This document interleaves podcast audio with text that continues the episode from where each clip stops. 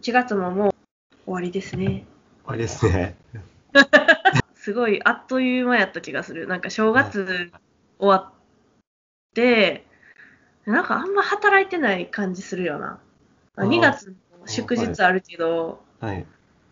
なんか1月は特にさ、なんか正月あってからの3連休やん。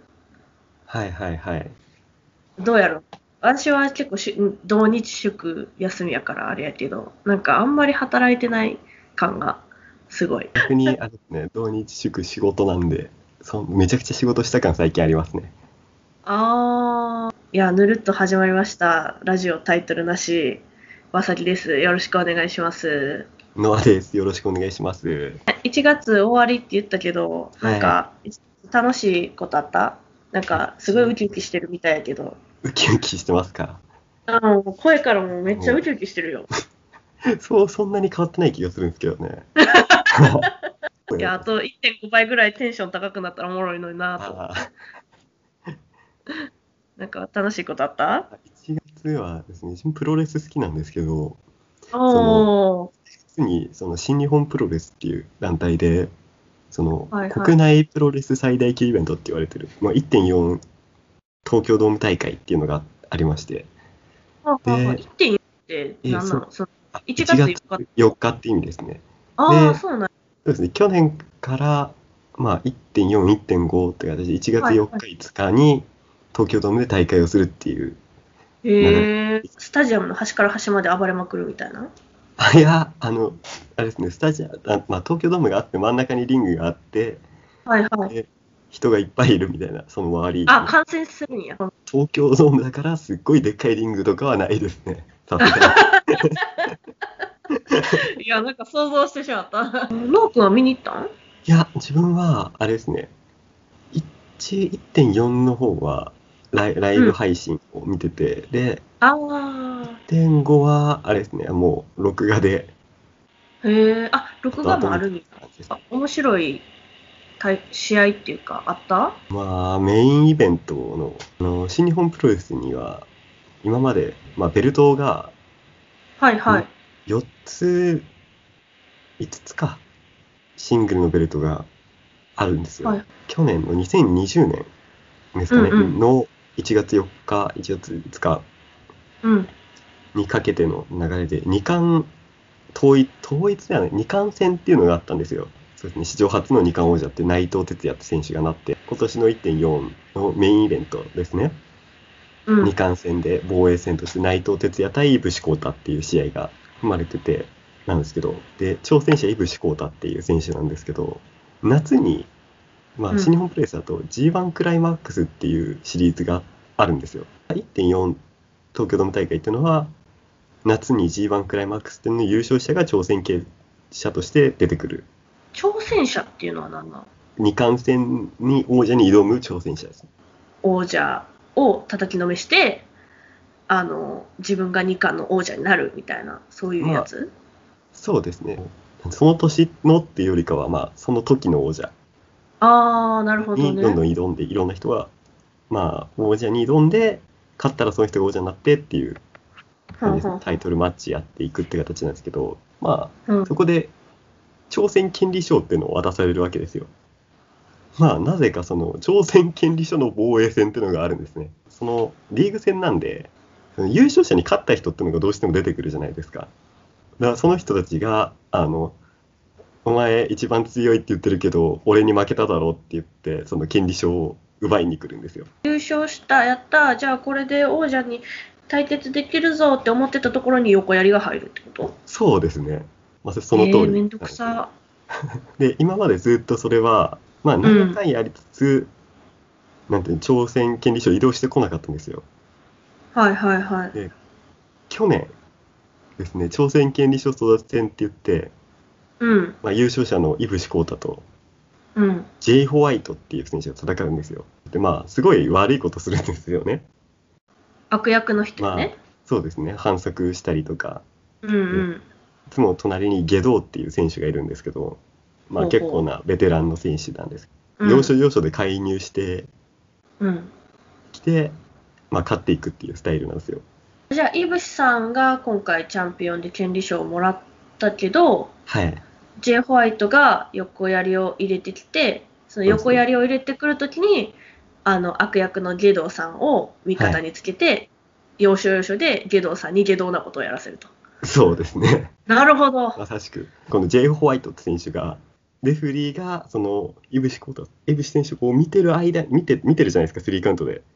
うん。ギリギリの、その見えないギリギリのタイミングで、こう、足を乗っけて、う絶ん。対に取られないような体勢に、戻せない、返せない体勢にして、うん。勝っちゃうっていう、まあ、史上初の権利書移動,、移動って言われてるんですけど、まあ、そこで J. ホワイトって選手俺は1月4日に挑戦しないぞと、なんでもらったのにはい、1月4日は俺は欠場しますって休むって言うんですよなんでね正月やから、内藤哲也って選手は今王者なんですけど2日連続で防衛戦をするとはあ。うんうん、うん。 1月。4日に戦ってもらってうん。で1月5日にその1.4を戦い終えて疲れてるレスラーと戦って勝つよっていうえー、下道。宣言をするわけですよ。まあ、いいまあ、そういう、そうですね。自分は休むうとん。万全な状態で1 1.5やっば東。京ドームに挑クむ。ズやん。クズやん。あであ。もそうすると、1月4日の対戦相手がいなくなっちゃうんですよ。あ朝ー、鮮まあ金賞移動しちゃってるから。でそうや内な藤哲也選手が誰を指名するか、誰と戦うかって戦いたい相手がいますって言うんですよね。そうやなで、それが井伏浩太選手って、負けた井伏浩太選手。うん、ああ、なるほど。で、結局どうなったんで、結局これは、まあ、イブシ選手勝つわけですよ。まあこの2人って結構もう同級生なんですよ。レレフェリーがその2冠、2つのベルトをですね、うん。おめでとうございますって渡すわけですよ。ああ、はいはいはいはい。それを、まあ、内藤出てと奪い取るわけです、レフェリーから。おお。で、自分で渡すっていう。おお、熱い展開やな、それは。もう同級生のお前もだぞっていう。そう同級そ生んな感の絆。なるほど。お前のもんだって。じそうですね。ええやばいな。その瞬間だけで多分、あの、不女子やったら3冊ぐらい薄い本書ける で。やばいな。ったんですけどで、うんその「おめでとう」っていうその熱いシーンがありましたうん。そこに現れるのが J. ホワイトですよねもうお前は今日で終わりだよっていうんですよもう一日だけのチャンピオンだかああ、ムカつくな。らもう一日だけのチャンピオン楽しみなさいみたいな、で、まあ結局、え、バイキンマンには勝つ、まあ、今もう結果いきますかうんうん。気になる。私、結せ果っかちや から気になる。結果、まあ、イブシ選手勝ちますおお。まあずっとその J. ホワイト選手悪者でやってきて、うん。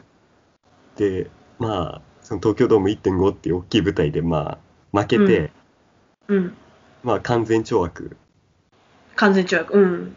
もうひ最後は聖夜勝つと、うん、結構だからバイ湧バくわイキけンでやすなよ。うんうん。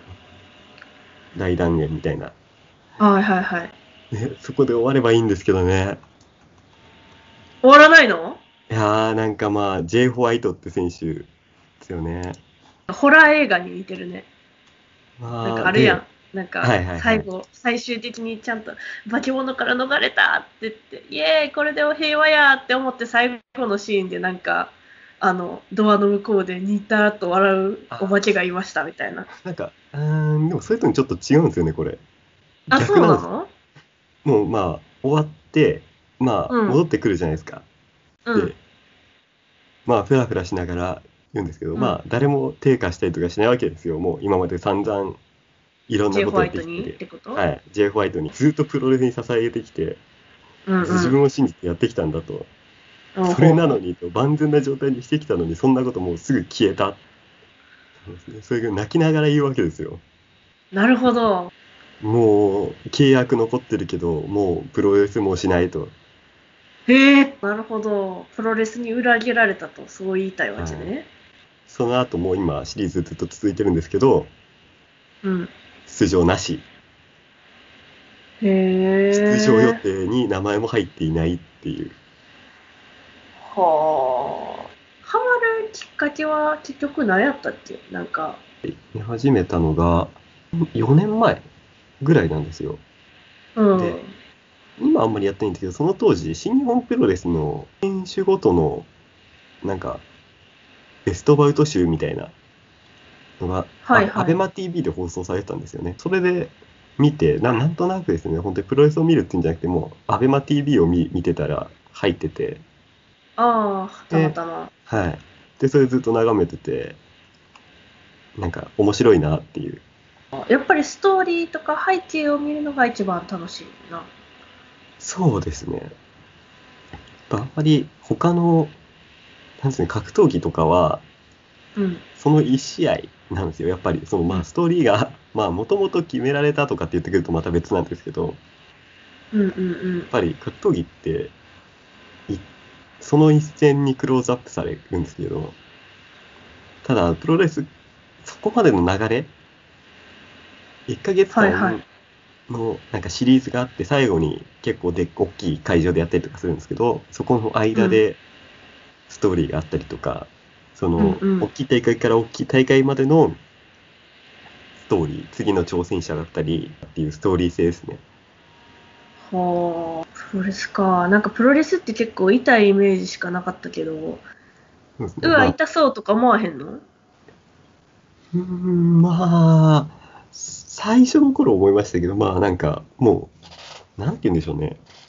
人の心を忘れてたいや、もう、もはやげ現実じゃないんじゃないかみたいな感覚あるんですね。だからもう、なんかドラマとか、アニアニメに近いですかね。あだからああの、ドラゴンボールとか見てて殴られて、うわ、痛そうと思わないじゃないですか。確かに確かに確かに。なるほどね。そういう感覚か。ああ、はいそれは初めて聞いたわ。ああ。確かにその例えはめっちゃうまいな。えー、でも、ノア君がこんなに熱入れてしゃべることってね、なかなかないからね。ちょっと貴重な、貴重なノア、ノア君フィーチャー会やから、ちょっとね、あの今後もプロレスはちょくちょく聞いていかないとね。はい。そのうちちょっとプロレスチャンネルに乗っ取られるかもしれへんけど。 また聞いていただければと思います。はいはい、じゃあこんなもんでどうですかどうも大丈夫言い残したことないあはい、大丈夫です。それじゃあ、あの、これで終わります。じゃあ以上、あさぎでした。ノアでした。バイババイーバーイイ。最後までラジオ聞いていただきありがとうございました。ラジオタイトルなしでは番組へのご、すいません。最後までラジオ聞いていただきありがとうございました。ラジオタイトルなしでは番組へのご意見ご感想を取り上げてほしいテーマを募集しています。 Twitter の DM、リプラン、または番組概要欄にある応募フォームよりどしどしお送りください。また番組名も、番組名も募集しておりますので、いい名前があればぜひ教えてください。それではたくさんのお便りお待ちしております。お待ちしております。